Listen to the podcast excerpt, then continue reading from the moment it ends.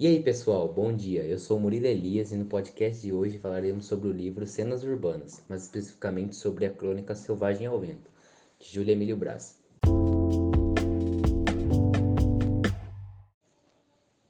Nascida em Manhumirim, interior de Minas Gerais, no dia 16 de abril de 1959, Júlia Emílio Braz é ilustrador, além de escritor de literatura infantil juvenil autodidata, ele já publicou mais de 150 obras, tendo recebido o Austrian Children's Book Award em 1997 pela versão alemã de Crianças na Escuridão.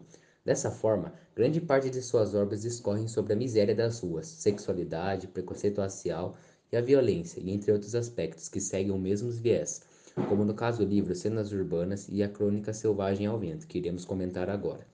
Por isso, tenho a honra de apresentar minha amiga, Yasmin Fortuna. Bom dia, Yasmin!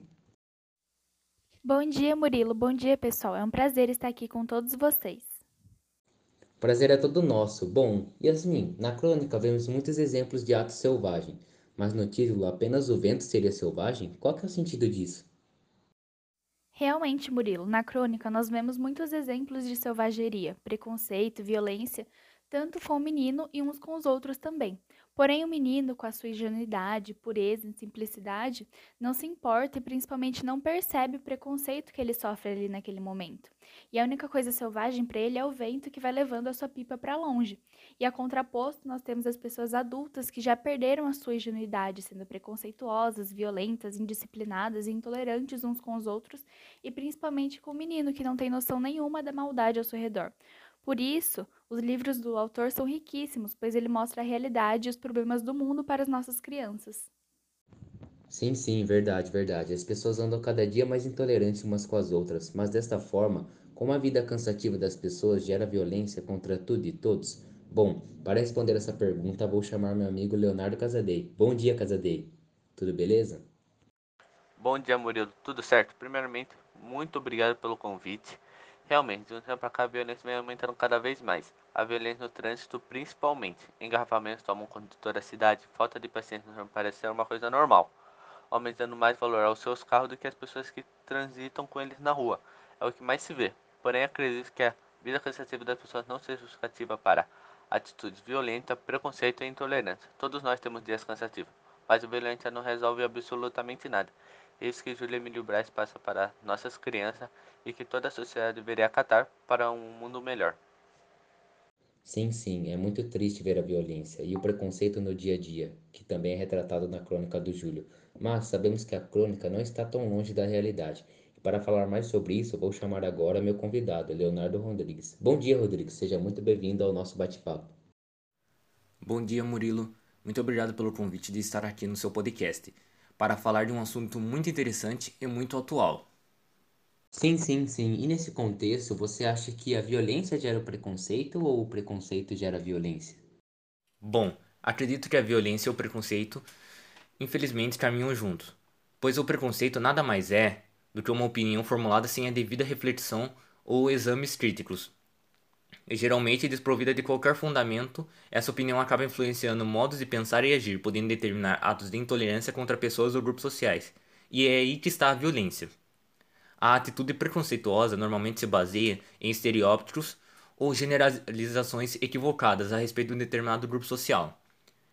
Essa atitude geralmente vem carregada de uma grande antipatia em relação às pessoas que pertencem a esse grupo, resultando muitas vezes em atos de discriminações e agressões físicas ou verbais.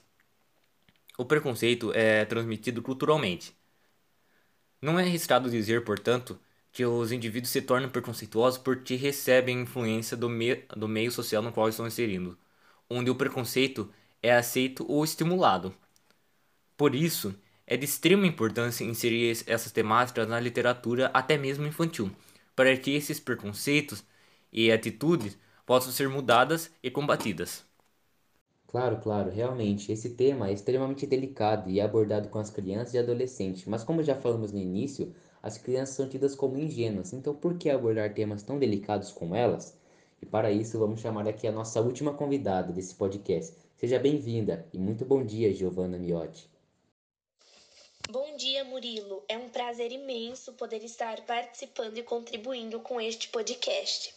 E eu acho extremamente importante e relevante abordar essa temática com crianças e adolescentes, até porque o próprio autor Júlio Emílio Braz já disse o porquê da importância dessa temática, quando ele diz assim: Acho que os jovens do meu país têm direito de saber como ele realmente é, até para mudá-lo no que ele tem de ruim e aprimorá-lo no que ele certamente tem de bom.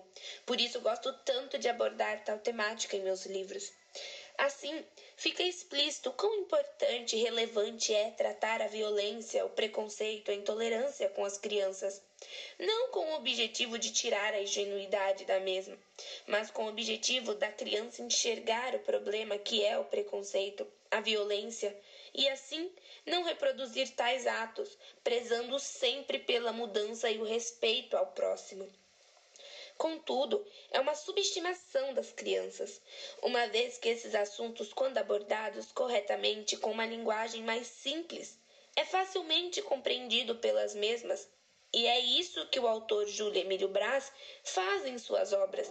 Aborda assuntos mais adultos com as crianças, mas, como já dito, não para tirar a ingenuidade, mas para explicar corretamente o que acontece no mundo referente a esses temas tão polêmicos, importantes e atuais, fazendo com que a criança entenda de forma simples, correta e exata o que a espera. Sim, sim, exatamente, Giovana. Assim percebemos a grande contribuição não só dos livros, mas da visão de Júlia Emílio Brás sobre a nossa realidade, que influencia toda né, as nossas crianças e toda a nossa sociedade. E assim encerramos o podcast de hoje sobre o autor Júlio Emílio Brás e sobre a crônica Selvagem ao Vento. Muito obrigado pela participação e contribuição de todos vocês. Até a próxima, pessoal!